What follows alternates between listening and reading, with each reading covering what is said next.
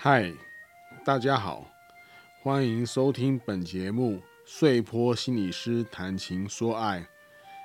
我是碎坡心理师，有二十五年以上的心理误谈经验。您为您的爱情所困住了吗？还是烦恼爱情的大小事呢？本节目致力于用心理学的角度分析各种情爱问题的疑难杂症，包括爱情之爱及亲情之爱。希望在这里能把模糊难解的心理感受显现出来，并提供适当的对待方法。主要由我谈，或者找人对谈，也欢迎大家提出您的问题哟。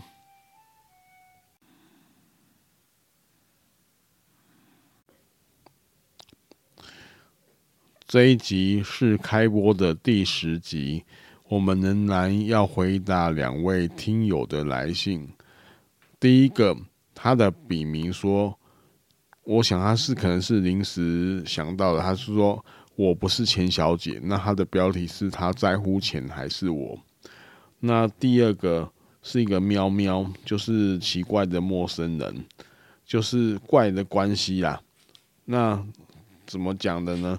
我们等一下来看看哦。我们先解析第一封来信，就是我不是钱小姐，她是这样写的。她说：“最近我认识一位男生，是在某种婚友社所安排的相亲场合认识的。我的确蛮欣赏他的博学多闻，可是我们连续三次见面下来，我感觉到他很在乎钱。”一会儿他会提到他买的房子目前还有多少贷款，或者又会提到他的已婚女朋已婚朋友结了婚之后又有房贷压力，老婆又没工作，朋友的经济压力很大等等。他是在暗示什么呢？总之。我想多跟他分享看完电影后的心得，可是他给我的感觉就是钱钱钱。朋友们都觉得我不够务实，因为经济在婚姻中占有很重要的地位。可是两人的沟通与交流不也是很重要吗？也因为如此，我也不晓得要不要再继续跟他交往。期待回应哦，谢谢。这是我不是钱小姐这个他发问的问题啦。那我们先来解析这一封信哦。我不知道哦，听友们听到刚刚我念这一封信哦，第一个印象是什么？我第一个印象就是有一个关键字叫做相亲场合认识啊。那相亲场合认识为什么是个关键字呢？那就是代表说年纪可能到了某种，然后被家长催促啊，所以他必须要去认识一个异性，或者他觉得他在这个年纪应该要赶快认识一个异性，然后可能是以结婚为前提做交往的，所以这个跟一般的恋爱过程并不太一样。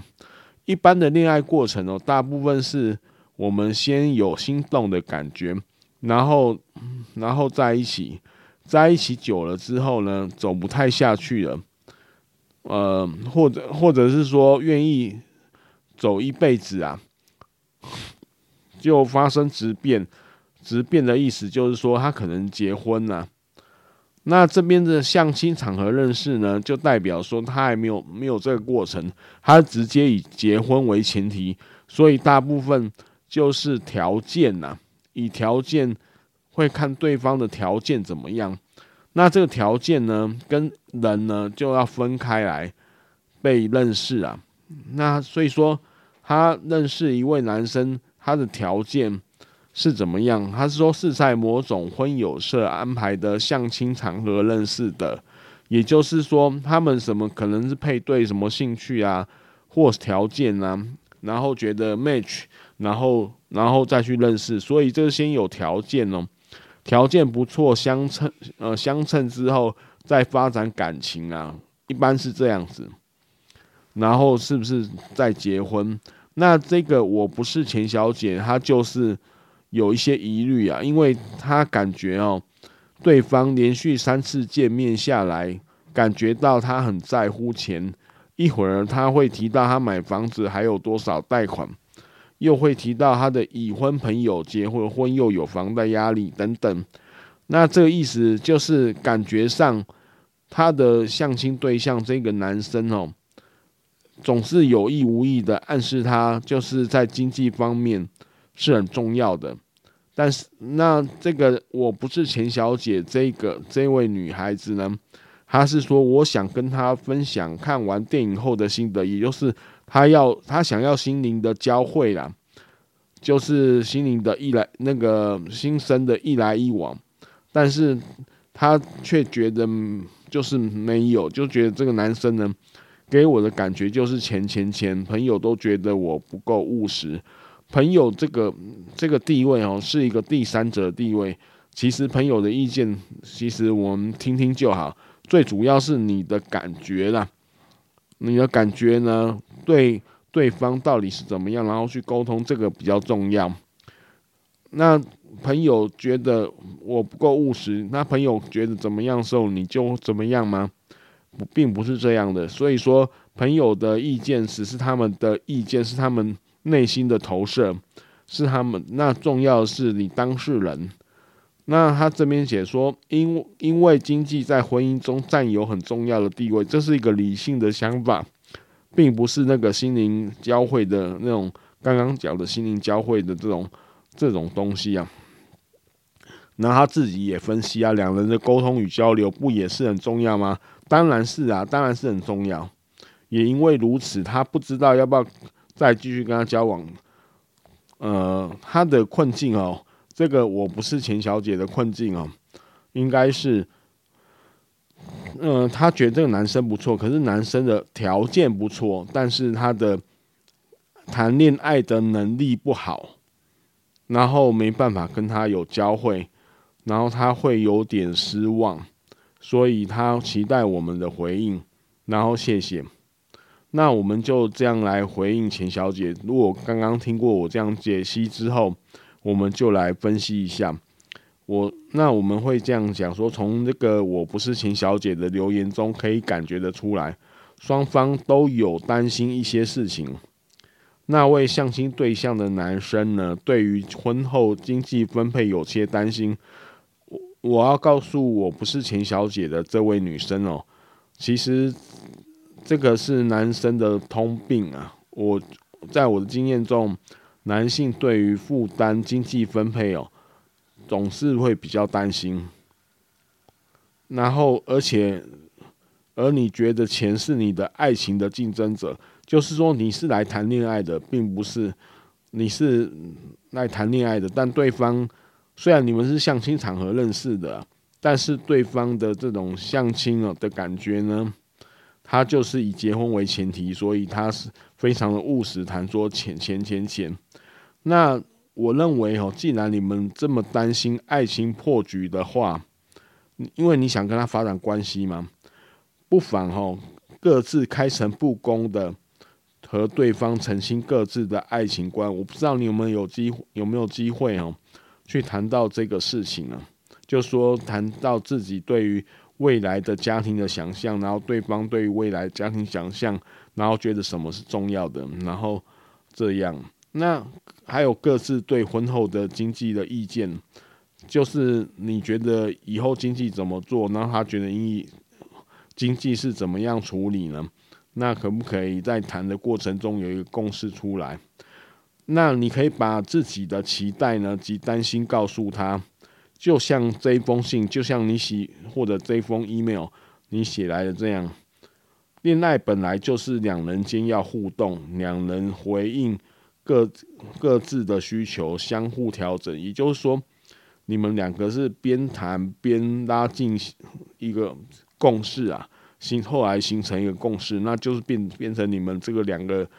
在一起之后，以后形成家庭的一些默会的规则，并非单方面的顺从，不是说他他讲钱很重要，然后你就就然后不谈感情，然后你就就这就顺从他，不是这样的。所以你只要你态度友善、诚恳地说出你的想法的话，不用害怕沟通破局。试想，两个人从不同的家庭环境成长，从恋爱到结婚，本来就要不断地沟通，甚至一辈子。这就是谈恋爱的重要功课。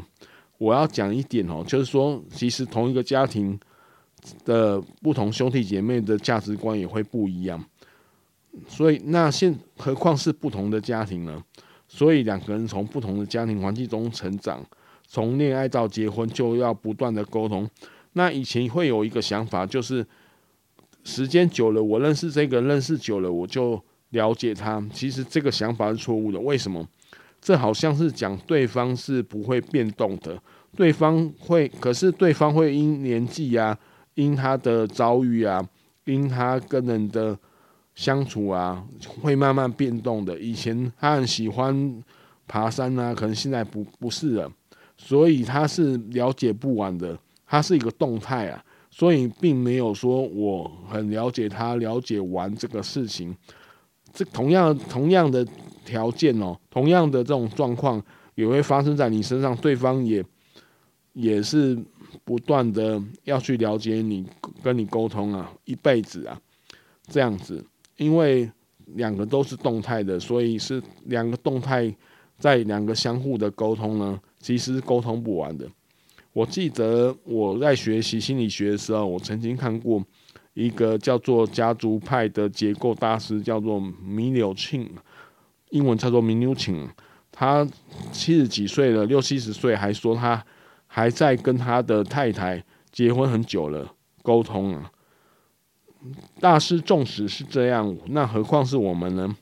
我那时候是这样想，我说哇，大师都都要用很多的时间，而且甚至到现在还在跟他的太太沟通，那何况一般人呢？所以，如果你们是以结婚为前提，因为这个相亲这个行动本来就是以结婚为前提的，那你可能就是要去试着去先找出沟通的模式啊，不要害怕。因为你既然会写信来，会表达，那就是要把这个表达能力，就是跟发生在两人之间呐。啊，这是穗波心理师的一些看法。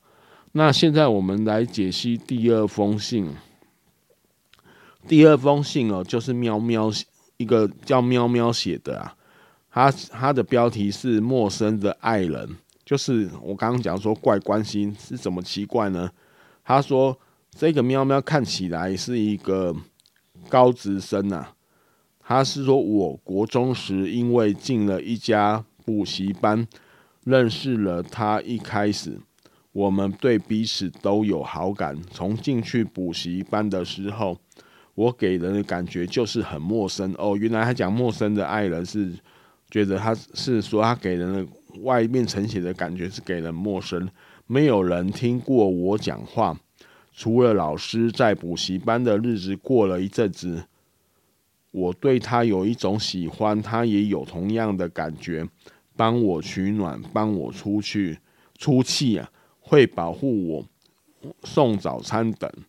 因为离开补习班的关系，没有很多交集了，但是我对他多了一种很奇怪的感觉，开始叫他替我买东买西的。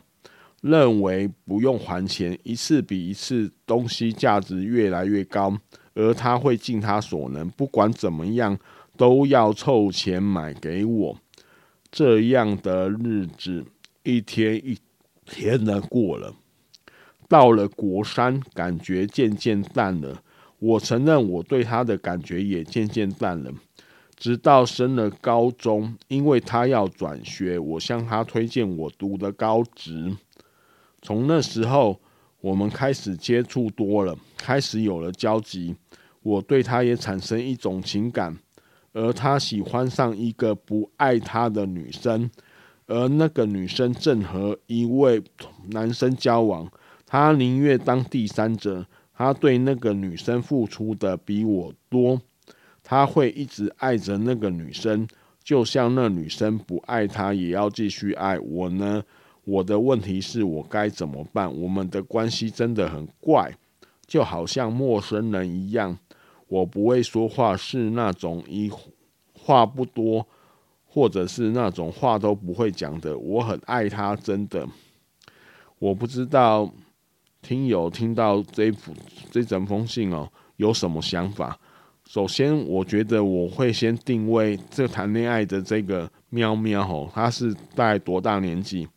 他是高职生，所以他前面这样的从国中到高职的对他感觉的变化，就像刚刚我们在第一封信所讲的，人是会变的，他的感觉也会变，所以他对他的情感也是变的，而且不是线性的，有时候是波形的，有时候是很喜欢，有时候又不喜欢，有时候又喜欢。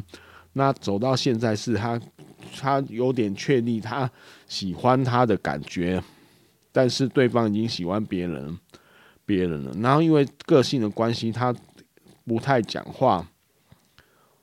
那我们先来，我们来解析这一封信哦。他说，从进去补习班的时候，给人的感觉就是很陌生，就是那是因为。他感觉到他自己个性的关系啊，就是不想跟别人讲话。那这个哈，在穗波心理师的眼睛来看喽，就是说，当你感觉人就很陌生，就不想讲话的时候，那是一种在从小到大的一些经验让你变成这样的，就是不活泼，并不是说你一开始就是这样。你可能有一些气质啊，就生下气质，就是说生下来。有的一种就一种活泼好动啊，还是安静啊的气质，但是后来给人的感觉很陌生，那可能跟你成长过程中跟妈妈或者跟兄弟姐妹的关系都很有关系啊。这个可以经过一些心理咨商跟辅导哈，来去了解。没有人听过我讲话，还没有人听过我讲话，那就代表这是一种倾向。他说：“除了老师，除了在那，这个意思是说，老师问他，他还讲话；那其他朋友问他不讲话，那这就意思是老师是一个长辈的象征啊，就是长辈问他，他才比较讲话。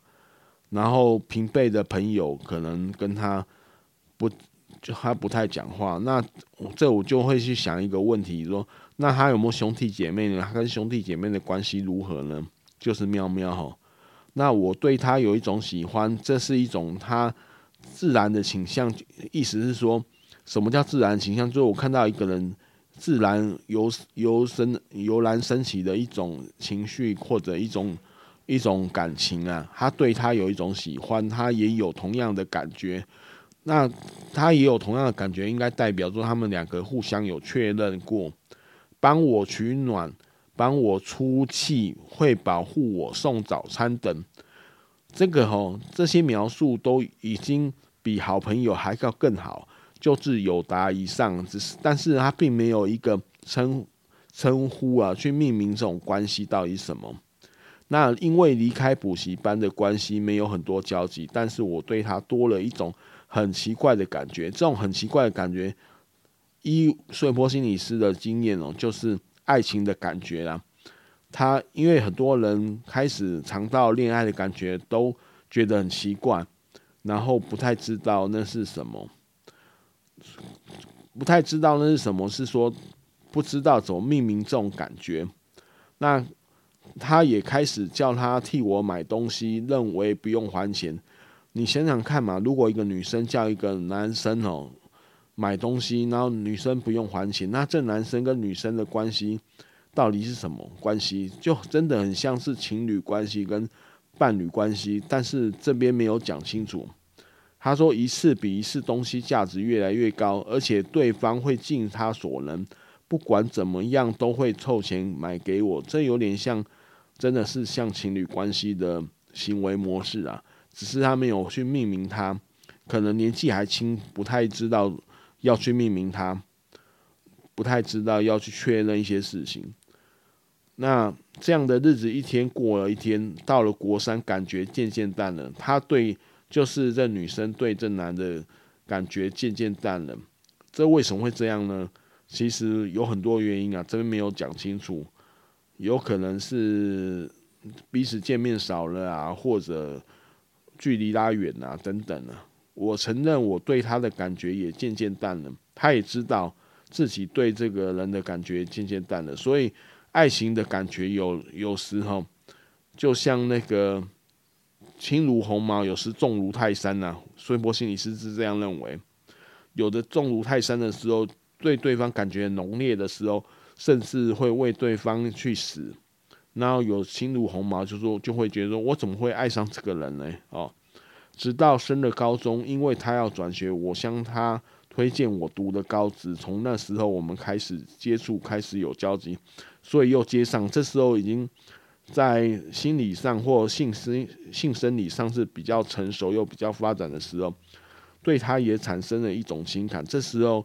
这个喵喵才意会到，他也他就产生了一种情感，这可能跟他的那个年纪吼有关，而他喜欢上一个不爱他的女生，就是他喜欢这个男生喜欢的一个不爱他的女生，就是男的有意，女的无无情，那这这个三角关系，感觉也像变成是他跟那个男的是一个很朋友的关系，然后这个男的会。会告诉他说他喜欢上一个女生，但是这个女生并不爱他。那而而且那个女生正和一个男生交往，哇，这就变成视角关系了。他宁愿当第三者哦，所以他跟这个喵喵讲说，他宁愿当第三者。他对那个女生付出的比我多，所以他会一直爱着这个女生，就算那女生不爱他，也也要继续爱。我呢，我的问题，我该怎么办？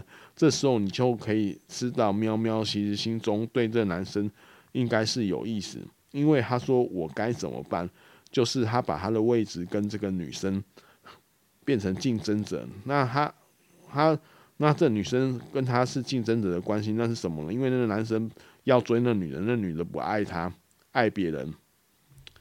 那我们的关系真的很怪，也就是。所以说，这个关系的问题就是存在在喵喵心中啊。他觉得他爱这个男的，他最后也也这样说了，他不会说话，是一种话都不会讲的那种人。我很爱他，真的。那我们这样整封信解析起来，我们稍微整理一下，我们就给他回答哈。我们说，从喵喵你的留言中发现哦，之前的照，之前的那个。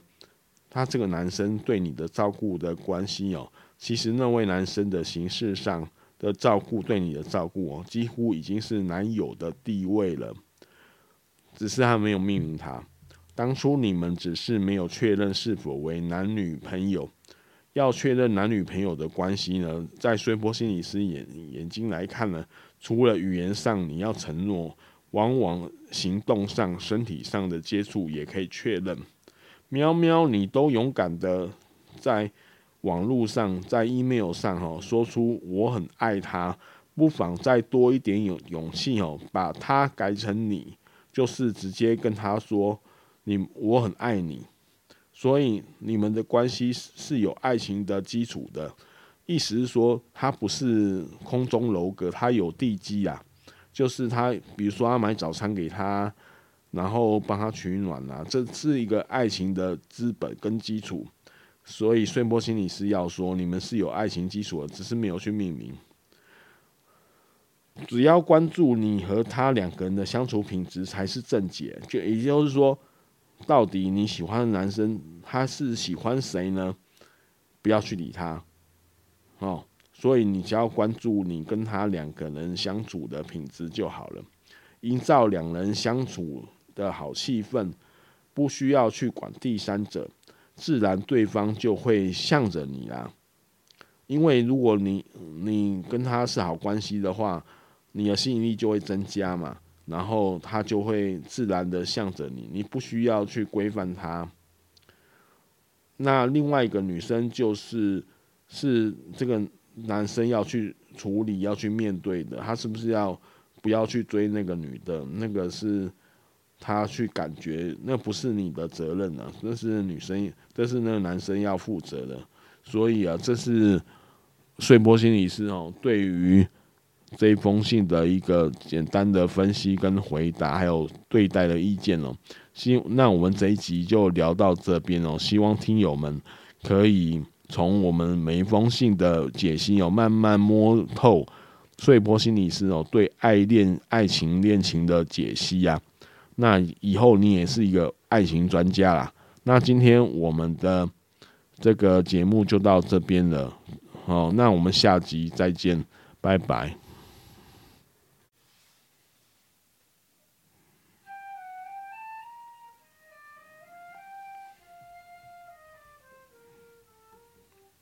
本节目碎坡心理师谈情说爱，原则上会在每周六晚上更新，也会不定时发布一些主题。如果您听了我的节目而有所收获，而想帮忙时，欢迎做我们的干爸干妈，抖内我们的节目，让我们制作可以持续下去。